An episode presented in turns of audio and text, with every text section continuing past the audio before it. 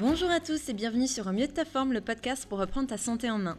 Aujourd'hui, je vous propose un deuxième épisode en compagnie de Peggy. Nous avons fait un premier épisode sur l'endométriose où elle nous a généreusement partagé son parcours et ses solutions.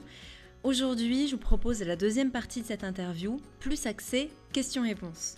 Avant de commencer, je vous rappelle que mon podcast est soutenu par Régénérescence. Régénérescence est un blog et boutique en ligne spécialisée en remèdes naturels, alimentation et cuisine saine. Je suis une grande fan de leur complexe pure élimination qui me permet de drainer l'organisme, que ce soit après les fêtes ou à l'intersaison car comme vous le savez, nos cinq organes d'élimination que sont nos émontoires adorent qu'on prenne soin d'eux au début du printemps ou à la fin de l'été. Si vous souhaitez découvrir Pure Élimination ou tout simplement le site de Régénérescence, je vous mets les liens en descriptif du podcast avec un petit code promo. Et maintenant, place à l'interview. Euh, j'avais tout d'abord une personne qui euh, nous demandait comment arrêter les douleurs. Mhm. Donc ça, ça reprend un petit peu ce que tu disais. On est dans cette démarche globale de alimentation, mhm. euh, conscientisation, lâcher prise. Euh, voilà, faire appel à de la médecine. Euh, voilà, déjà le diagnostic, c'est au moins une IRM, mhm. ou alors ça à travers l'opération, de choisir des bons chirurgiens, etc. Tout ça, tu l'as abordé. Est-ce qu'il y a quelque chose en plus que tu pourrais ajouter? Pour moi, j'ajouterais vraiment que le stress a un gros impact sur la douleur. Clairement.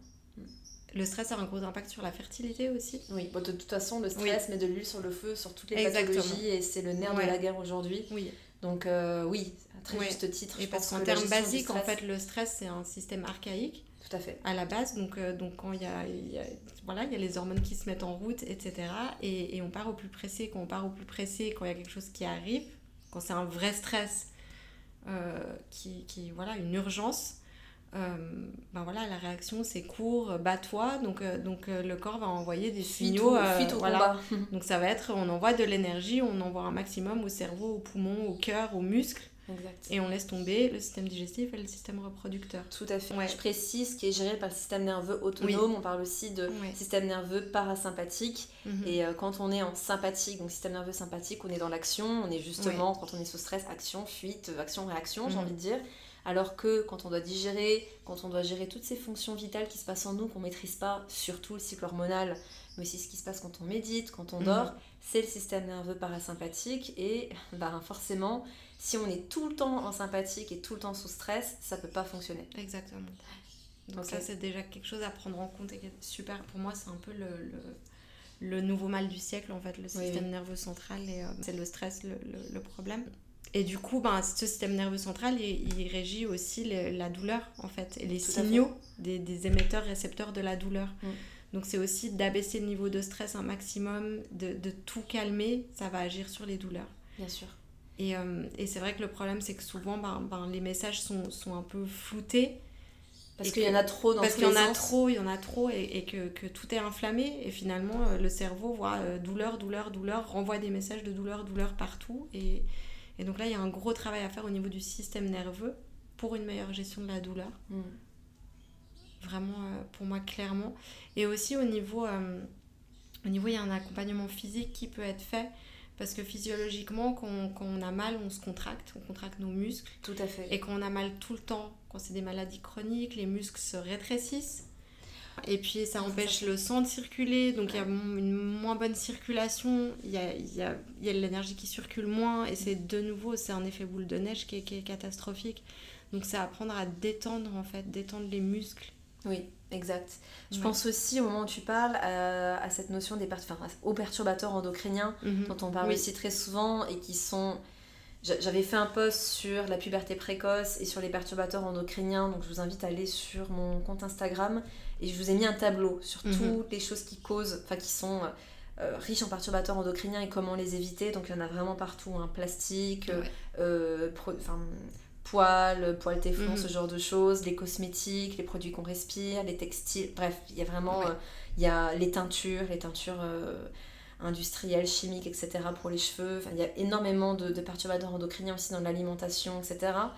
Euh, est-ce que tu peux nous expliquer aussi ce qui se passe au niveau hormonal avec ces perturbateurs mhm. endocriniens et l'excès d'ostrogène Oui, bien je pense sûr. que c'est important. Oui, parce que l'endométriose, et puis même si on n'a pas l'endométriose, en fait, par rapport au cycle quand même, on va commencer basiquement avec le cycle, mais mais euh, il y a une hormone qui est une des principales hormones responsables de la régularité du cycle menstruel, qui est l'œstrogène on y a la progestérone, il y a la testostérone aussi, mais en moins de mesure. Mais les deux principales, c'est la progestérone et, et, l'œstrogène. Je pense que si vous voulez en savoir plus, autant chez Lisa que chez moi, vous pouvez trouver des, infos là-dessus pour aller un peu plus loin. Et, euh, et, en fait, les perturbateurs endocriniens imitent les œstrogènes, mm. sont très semblables. Donc le corps fait pas forcément la différence, ce qui fait qu'on va se retrouver avec un afflux, alors déjà d'œstrogènes naturels, mais en plus d'œstrogènes qui sont qui s'appellent les xénoestrogènes et, euh, et, qui vont circuler dans le corps. Donc euh, donc le corps va être en, en, déséquilibre va se dire waouh il y en a trop donc j'arrête d'en produire donc c'est vraiment aussi un, un, cercle vicieux mais, mais, sans fin. Et c'est pour ça qu'on les appelle des perturbateurs endocriniens, c'est-à-dire mhm. que ça perturbe le fonctionnement de nos hormones. Et on parle de xénoestrogènes parce que les xénobiotiques en général c'est tout ce qui est contraire à la vie. Oui. Donc euh, xénobiotiques on entend aussi tout ce qui est produits chimiques, antibiotiques, pesticides et compagnie.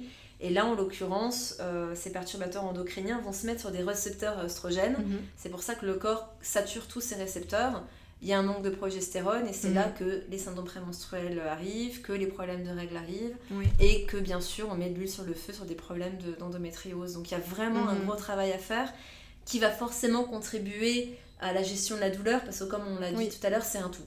Il faut mhm. travailler sur, euh, sur toutes les racines de la maladie. Ok. Euh, j'avais une autre question, c'est est-ce possible d'avoir tous les symptômes de la maladie mais sans être diagnostiqué? C'est-à-dire qu'on se retrouve avec une personne qui a fait une IRM, n'y a pas mhm. d'endométriose, mais elle a tous les symptômes. Oui, je pense que oui. Mhm. Et, euh, et, je pense que là, c'est vraiment... Alors, il y a les perturbateurs endocriniens, par exemple, et des, des... Voilà, ça peut être un déséquilibre hormonal qui va causer des inflammations, etc. Ça peut être aussi euh, tout ce dont on a parlé, un déséquilibre au niveau du féminin. Oui. Donc, c'est des choses plus symboliques. C'est finalement, pour moi, alors, ok, il y a un diagnostic, il n'y a pas d'endométriose, mais il y a une souffrance, il y a des douleurs, il y a des symptômes. Le corps s'exprime d'une manière ou d'une autre, il y a un message à passer. Exactement, donc c'est d'aller chercher quel est ce message, qu'est-ce qui se passe, mm. et comment je peux faire au mieux.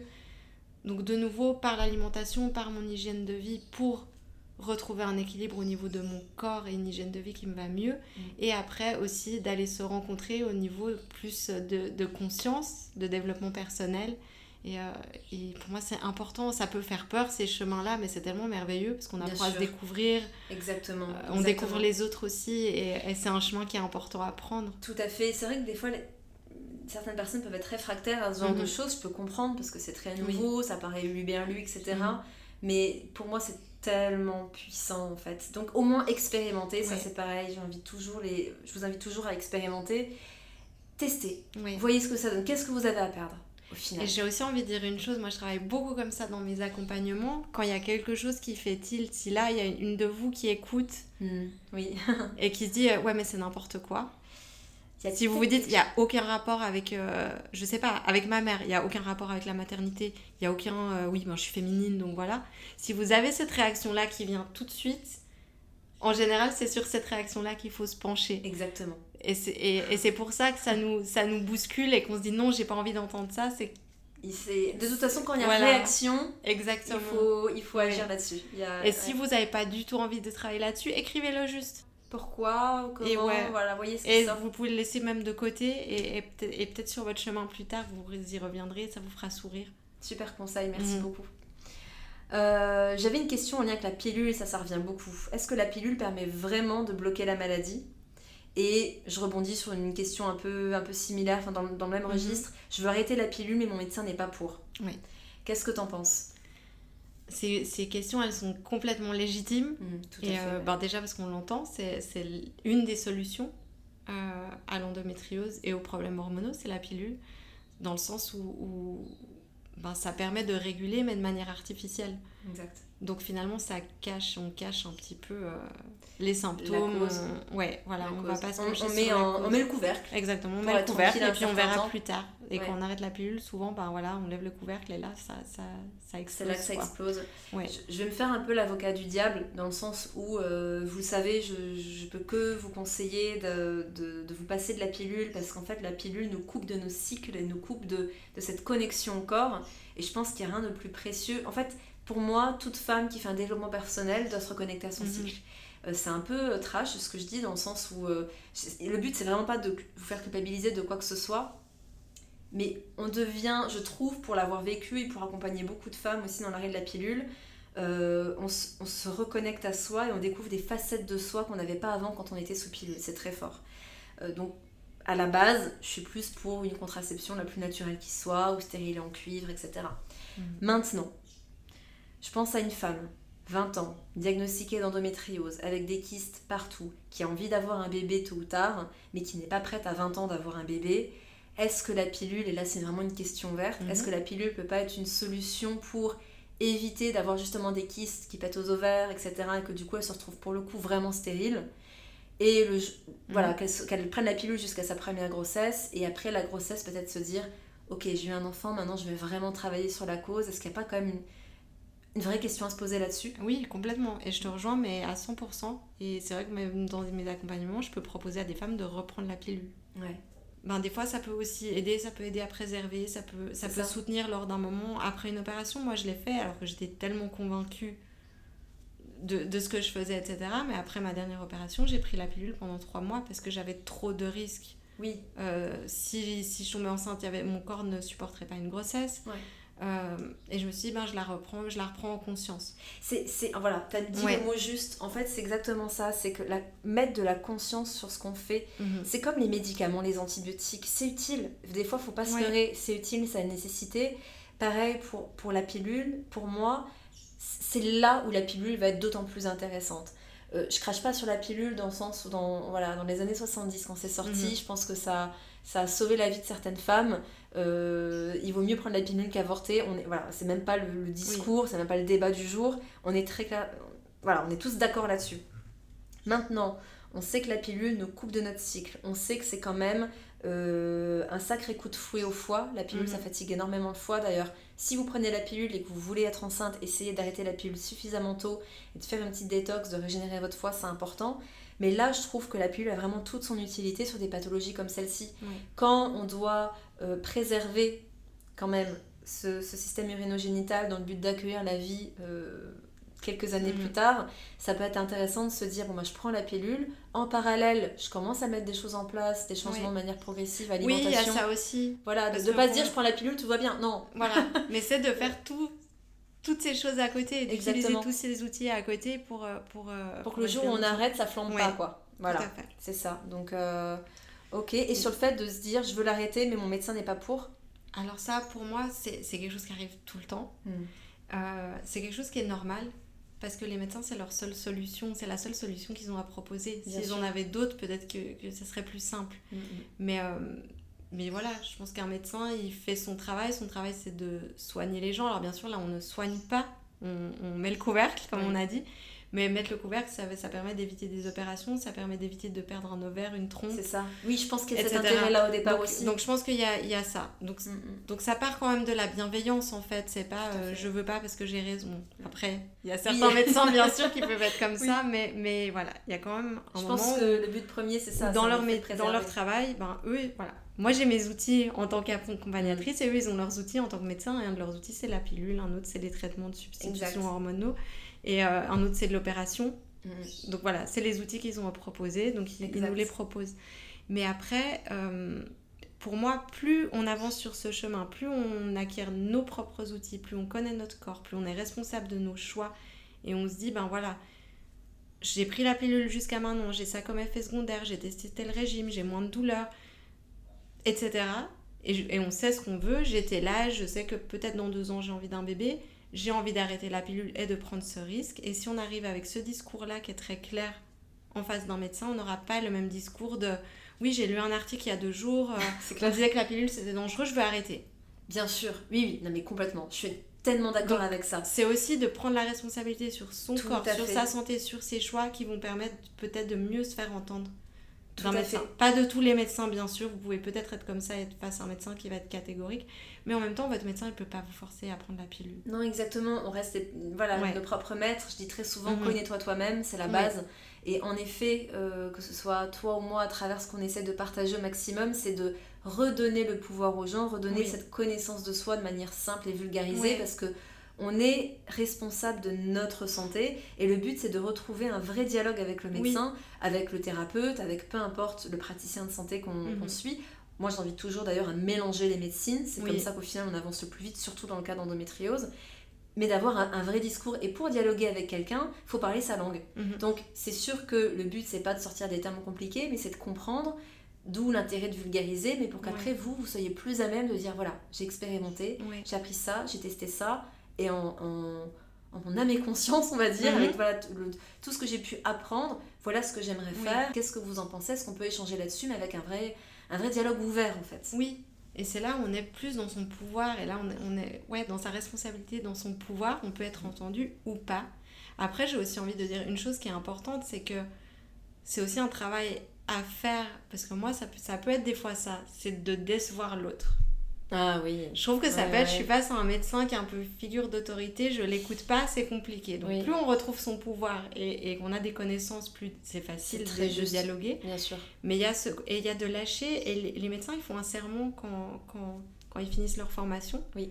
Donc j'ai envie de dire à cette personne qui a écrit, si elle arrête la pilule, que trois mois après, elle a un kyste ou, que la maladie flambe, qu'elle doit se faire opérer, le médecin devra l'opérer. Oui. Donc c'est pas, euh, oui, bon, ben t'as décidé, ben je te laisse toute seule. Non. c'est ça. Donc il fera son métier quand ça lui appartiendra. Donc là, on choisit de se responsabiliser, d'arrêter la pilule, de prendre soin de sa santé, d'essayer. On se dit, ben j'ose.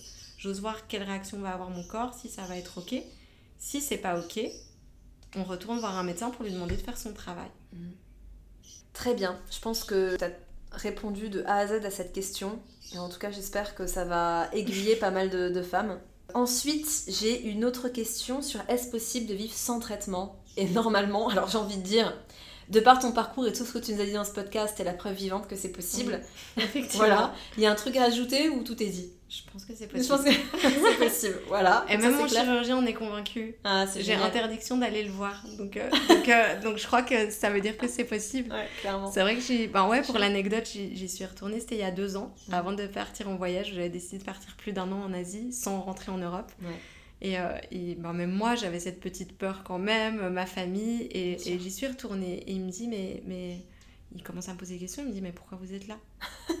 Puis je dis parce qu'on sait jamais, ça peut revenir, non, non, non. Il me dit bon, ben ok, on va faire. Il me dit en fait, je fais les examens parce que ça m'intéresse. Ah oui, voilà, ça m'intéressait de savoir. Donc voilà, donc j'ai fait des examens. Alors j'adore les médecins ou chirurgiens, ça comme ça. Quand ils ont cette curiosité, mhm. pour moi ils sont au summum en fait. Parce qu'ils ont à la fois le savoir, la connaissance et puis vraiment ce côté voilà, très poussé dans, dans, la médecine. Mais en plus ils ont cette curiosité et ça c'est génial. Oh, super, ouais. Donc j'ai fait ces examens, c'était statu quo. Voilà. Ah, donc, euh, donc voilà, deux ans après l'opération, c'était il y a deux ans, mon opération était il y a quatre ans.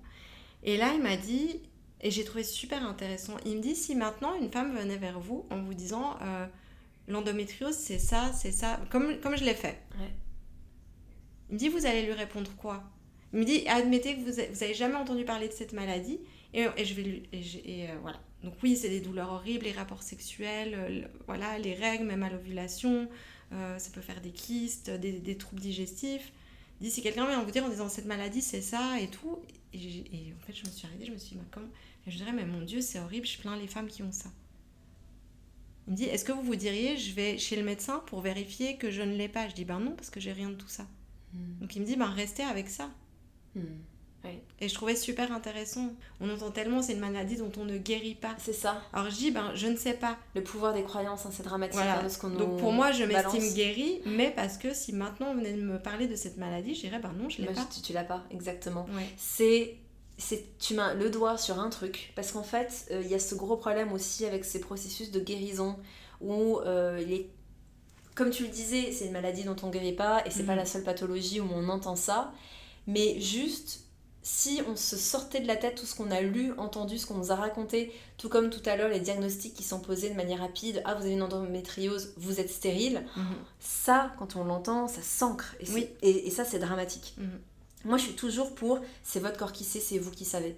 Quand j'ai quelqu'un qui me consulte, mais beaucoup de thérapeutes, c'est le cas aussi, c'est et qu'on nous dit voilà, euh, mon médecin il ne me croyait pas, Mhm. Je les rassure toujours, je dis c'est vous qui savez en fait.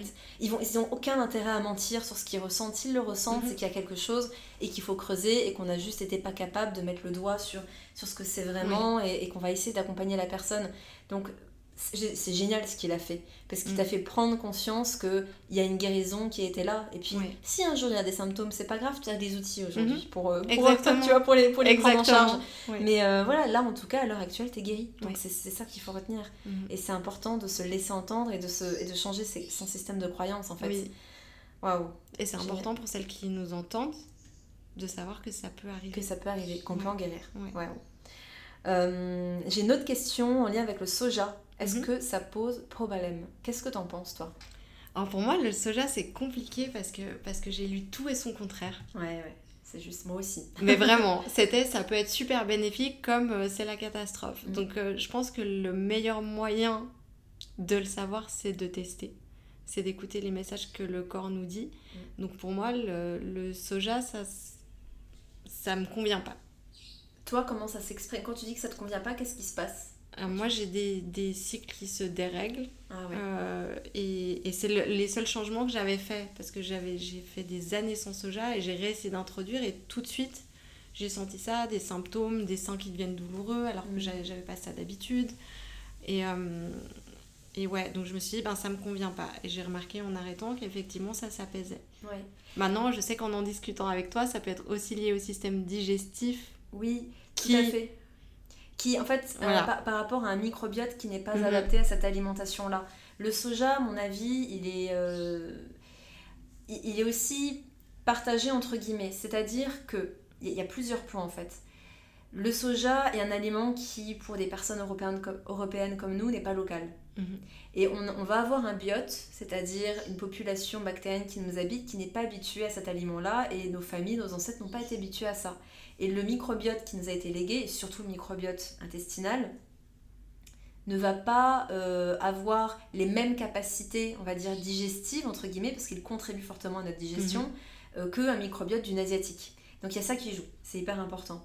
Après, ça va dépendre de la qualité du soja. Alors évidemment, aujourd'hui, il y a énormément de soja OGM, donc là, partons Mhm. du principe qu'on est sur un soja bio, oui euh, qui, euh, oui je qui crois pour bonne tout- qualité. tous, les, tous les aliments dont on a parlé je pense Voilà, on parle faut- ouais. toujours d'aliments, bien Ouais. sûr, non transformés, naturels, de la meilleure qualité qui soit. Ça, déjà, c'est la base. Ensuite, si on consomme du soja, pour moi, il est très important d'y aller progressivement. Un, on va prendre un soja qui, de manière traditionnelle, va être consommé comme on le consomme en Asie, c'est-à-dire le mode fermenté. Mhm. Pourquoi? Parce que le soja est bourré d'antinutriments, et ces antinutriments vont aussi contribuer à des problèmes digestifs. Donc on- la meilleure façon de se prémunir de ces, de ces antinutriments-là, c'est de faire germer euh, le soja. C'est pour ça qu'il y a les petits haricots mongo qu'on voit beaucoup d'ailleurs euh, Mhm. en Inde. Ils font beaucoup le petit déjeuner avec ça, en Asie aussi. Mais sinon, ça va plutôt être du tofu lactofermenté, ça va être du tempeh. Et pour ma part, autant je peux avoir des symptômes prémenstruels un petit peu plus aggravés, euh, ou en tout cas ne serait-ce que présents, si je mange beaucoup de soja, et si c'est Mhm. du tofu, ou du lait de soja, Oui. ou des yaourts de soja. C'est pour ça qu'en général, quand on pose la question, je vais plutôt dire attention au lait de soja ou au tofu tous les Mhm. jours, tous les jours, tous les jours. Je suis pas pour. pareil En revanche, produits lactofermentés, tamari, qui est de la sauce soja fermentée, c'est la recette Mhm. traditionnelle en fait de la sauce soja. Euh, on va avoir euh, voilà, le tempeh. On est sur des choses qui sont plus saines euh, où- et où le corps va beaucoup plus s'adapter à ces produits-là. Idem pour le miso. Mhm. Le miso, on est aussi sur une pâte de soja fermentée euh, avec du riz ou avec de l'orge, ça dépend. Et euh, c'est en plus riche en probiotiques, c'est-à-dire en, en bactéries qui vont semencer notre flore intestinale.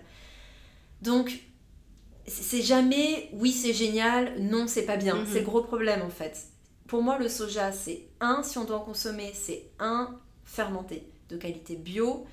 Ensuite, de l'introduire de manière progressive. On ne se met pas à manger du soja tous les jours. D'abord, on en prend une fois par semaine, puis deux fois par semaine, puis trois fois par semaine, et on voit. En général, trois fois par semaine, en tout cas trois repas par semaine, ça passe très bien chez la majorité des gens. C'est quand on commence à végéta- végétaliser Oui. ou à vraiment devenir végétalien. C'est souvent à ce moment-là. C'est souvent à ce que- moment-là que les personnes me disent Ah, ça coince. Et oui, Mhm. parce qu'en fait, on n'a pas été habitué à consommer du soja depuis tout petit. Donc pour moi, a... c'est un peu multifactoriel, comme Mhm. très souvent.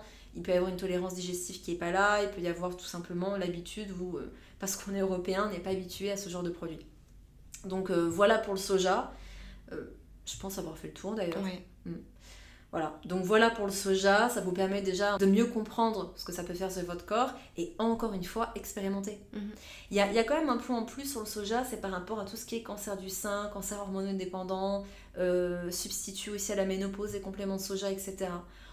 Les études qui nous montrent que ça a un effet, euh, que ça fait flamber certains cancers, certains cancers du sein, etc., c'est très souvent en lien avec des compléments euh, d'isoflavone de soja.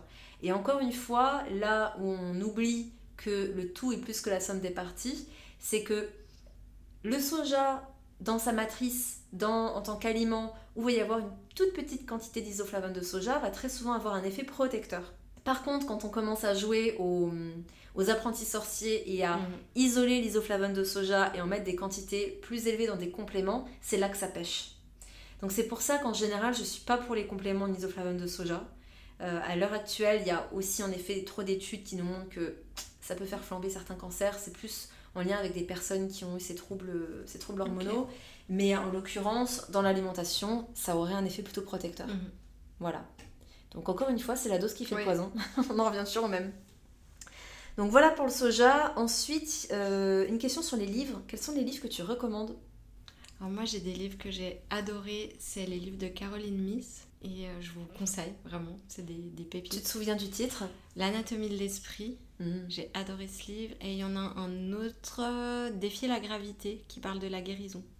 dans la même veine, j'adore les livres de Deepak Chopra. Oui. Ah Donc tout ce qui est, ouais, ça me fait vraiment penser à ça, défier la gravité, ça me fait penser à Deepak Chopra. C'est vraiment d'aller plus loin dans la compréhension de, de, notre corps, de nos vies, de notre conscience. Mhm.